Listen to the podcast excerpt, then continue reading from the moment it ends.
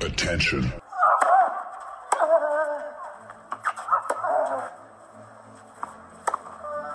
Bitte nehmen Sie schnell Platz, die Spieler sind bereit. Just quiet quickly, please. Für Hallo, da ist der Dominik Diem. Quiet Please, den Tennisnet Podcast.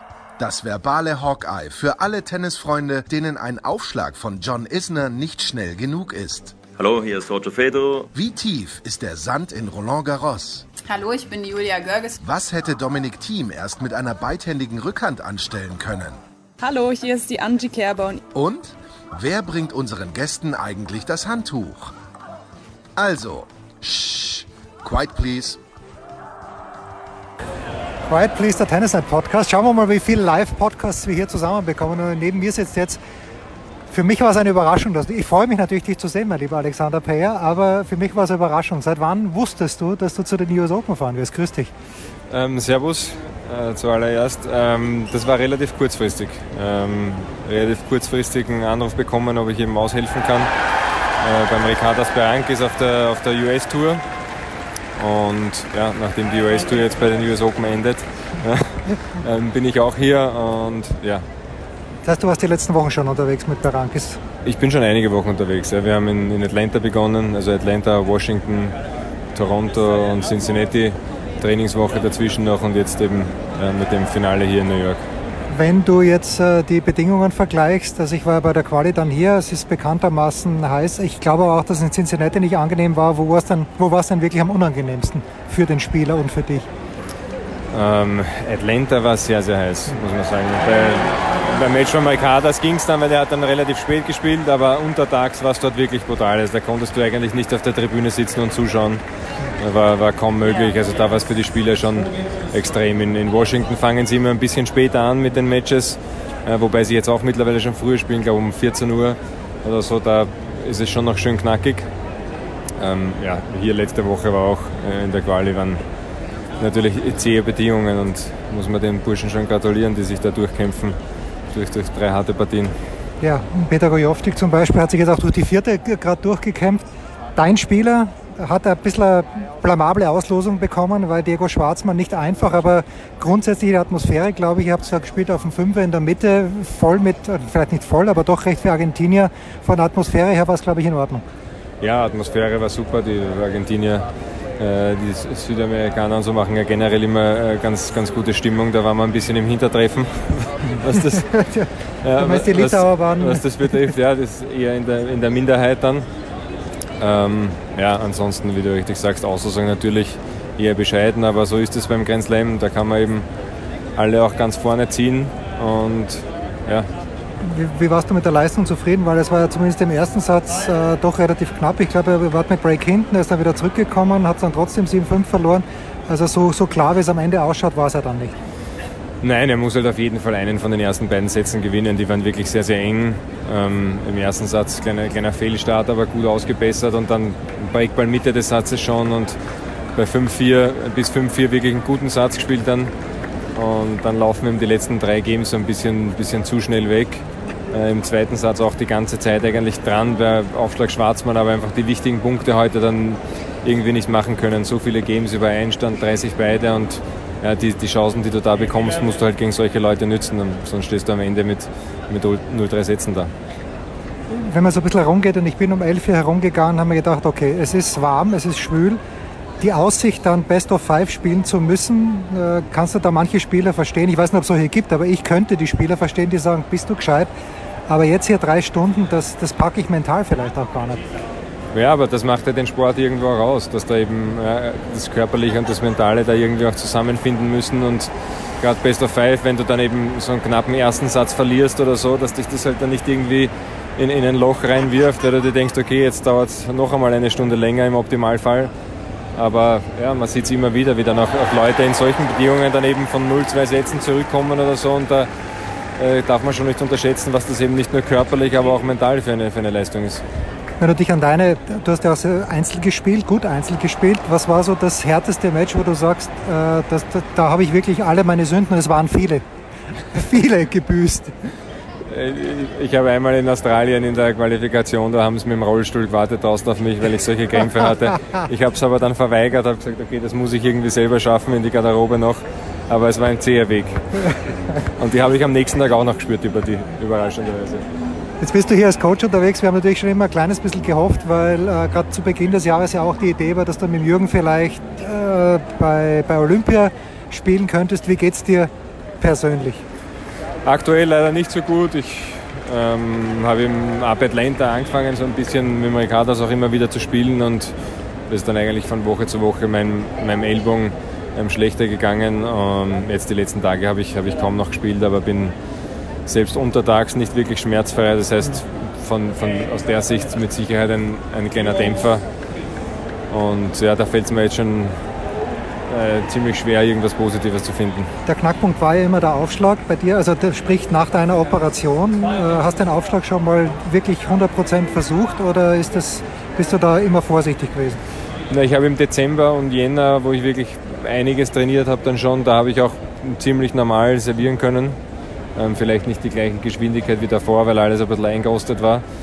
Nach zwei Jahren ohne Tennis, aber da ging es eigentlich echt okay. Dann wurde ich ja ähm, durch den Fuß gezwungen, mit, mit, dem Tennis zu passieren auch.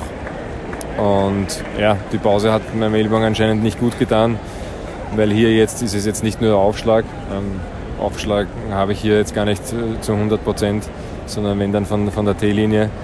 Ähm, ja, aber anscheinend ist der Ellbogen einfach nicht ready. Jetzt äh, hat dein ehemaliger Doppelpartner, dein jüngster Doppelpartner Nikola Mektic und Mate Pavic, sie sind ein bisschen menschlicher geworden die letzten zwei Wochen nach Olympia, aber ansonsten haben sie Ausrutscher bei den Australian Open. French Open durften sie nicht spielen, aber sonst haben sie im Grunde genommen alles äh, gewonnen, was sie gewinnen können. Hat dich das ein bisschen überrascht oder passt das einfach von, von den Spielertypen her, der Mektic äh, und der nicht ganz so ruhige Pavic? Ähm, also Semifinale beim Grand Slam ist jetzt ein Ausrutscher mittlerweile. Ja, naja gut, der, der Dodik Polacek, äh, ich, die spielen ja gar nicht mehr zusammen, glaube ich, in dem nein. Jahr, oder? Nein, ähm, die sind ausgerutscht danach. Ja. ähm, nein, prinzipiell passt das natürlich super, ähm, die zwei. Und ich glaube, dass das einfach auch so rundherum passt. Die kommen aus dem gleichen Land, die kennen sich ewig, das ganze Team rundherum. Die, da hat man wirklich das Gefühl, so, die, haben, die haben auch eine Gaude einfach die ganze Zeit. Und ich kenne den Nikola eben besser. Das ist ein, ein ganz entspannter Typ, der sich eben auf die Arbeit konzentriert, aber nebenrum ähm, ja, trotzdem einfach gern viel Spaß hat. Ich glaube, dass das, dass das sehr gut bei denen zusammenpasst, auch spielerisch, aber dass es natürlich so funktioniert, also ja, das kann man nicht sagen der, äh, im, im, Vorfeld. Also das, ja, so, sowas kann man nicht prophezeien und ähm, das ist mit Sicherheit auch, da spielen einige Faktoren zusammen, wenn du, ich glaube, sie waren irgendwann einmal, bevor sie jetzt dann eins verloren haben, in Toronto im Finale waren sie bei 17 von 18 Champions Tiebreaks oder so.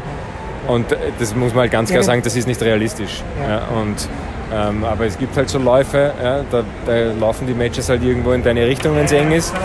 Und sie haben das unglaublich ausgenutzt. Für sie natürlich ganz bitter gewesen in Paris, dass sie dann dort beide positiv getestet werden.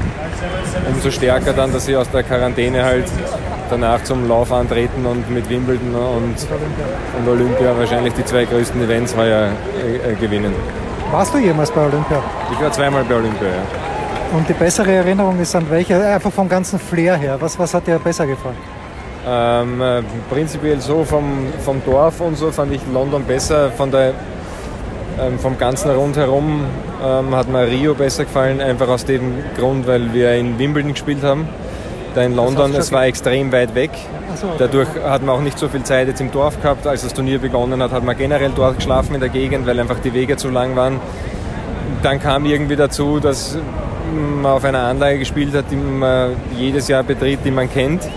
Plötzlich ist aber der Teil gesperrt und der Teil gesperrt, weil halt die nicht in vollem Umfang jetzt wie beim Turnier Plötzlich natürlich funktioniert hat. Ja, es war lila rundherum und ja, das war halt irgendwie so, da kommt man wohin, was man irgendwo anders kennt äh, trotzdem super Erfahrung. Und in Rio war es eben so, dass wirklich die Tennisanlage zehn Minuten mit dem Bus war. Das heißt, du hast trainiert, bist dann zurückgefahren und hast eben genau dieses olympische Feeling, was ja dann was Besonderes ist, ähm, irgendwo auskosten können. Das beste äh, Erlebnis, das du dort live gesehen hast, auch in, äh, egal in London, Wasserball, Handball, Beachvolleyball, irgendwas, wo du sagst, das war richtig geil, dass ich dabei war?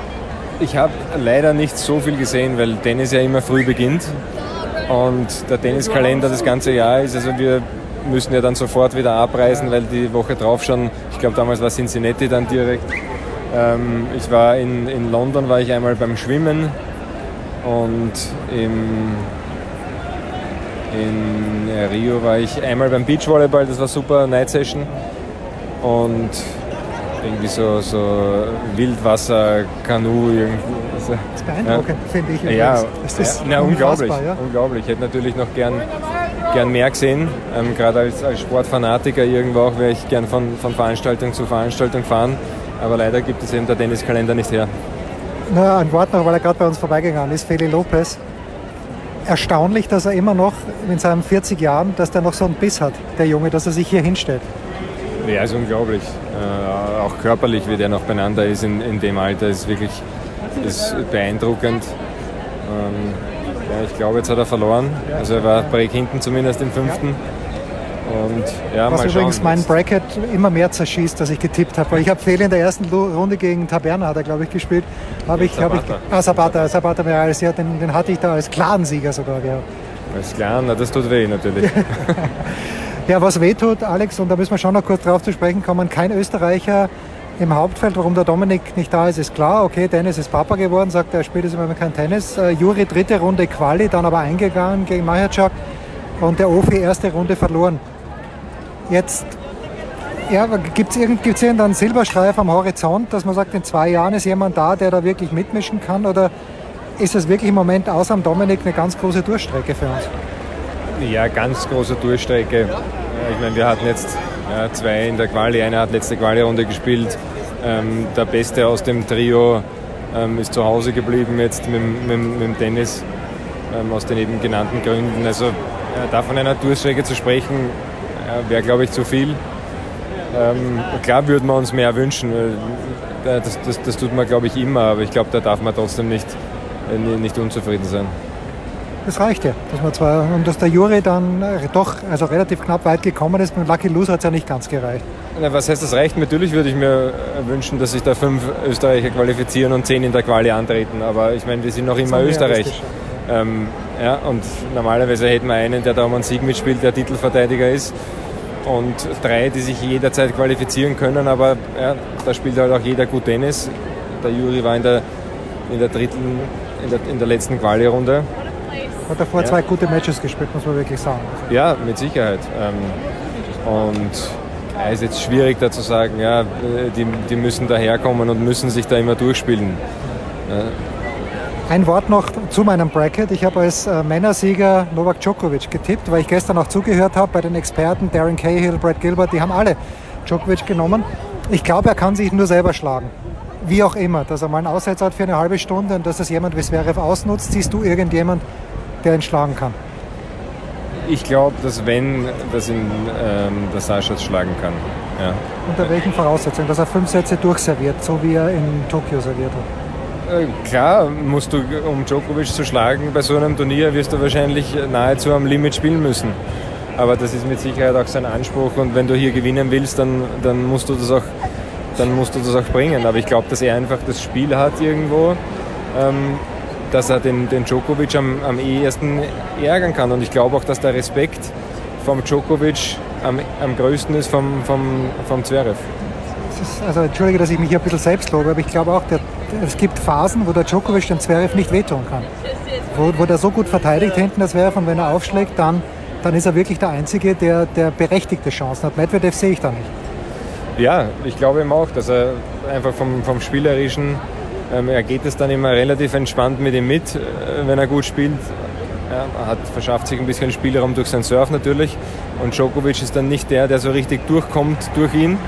Und er läuft ihm aber auch nicht ins offene Messer. Ähm, klar, dazu braucht es eine, eine absolute Topleistung, aber wie gesagt, ich glaube, sein Anspruch gerade nach den letzten Erfolgen ist, dass er hier das Turnier gewinnt und dann wird er auch eine gute Leistung bringen müssen. So Alex, I let you go on this one. Ich weiß, du bist ein großer Freund des gemischten Doppels und ich bin es äh, bei Olympia auch geworden. Äh, sollte man nicht öfter irgendwelche Events zumindest schaffen, wie den Hauptmann Cup, der jetzt ja angeblich zurückkommen soll, äh, aber dieser besondere Charme, gerade bei Olympia, das hat mir einfach getaugt. Also wie die vier Russen da im Finale gestanden sind, das war doch geil, oder? Ja, ich, ich mag es auch sehr, aber ich glaube trotzdem, dass man es nicht überstrapazieren darf, dass es auch gut ist, wenn es ein paar Events sind im Jahr, so wie im Grand Slam oder ja, wie beim, beim Hopman Cup, das hat er natürlich schon was, auch wenn der, beim, beim Einladungsturnier ein ganz anderer Charakter ist, weil da wird halt dann schon eigentlich herumgespastelt. Ähm, ich finde es dann halt wirklich interessant, so wie bei Olympia oder eben wie bei Grand Slam in den späteren Phasen, wo es halt dann wirklich auch um, um viel geht und dann eben diese Dynamik Mann-Frau irgendwie ganz, ganz gut rauskommt und es auch sehr, sehr interessant macht. Die beste Frau gegen die oder mit du, die, mit der du jemals gespielt hast? Ähm, Hingis gegen die gespielt hat. Weil? Ähm, weil sie gefühlt die beste Spielerin am Platz war. Und mit Spielerin meine ich auch. auch Männer mit eingeschlossen, ja, oder wie? Also die war halt wirklich, äh, ich weiß, es war im Wimbledon-Finale damals.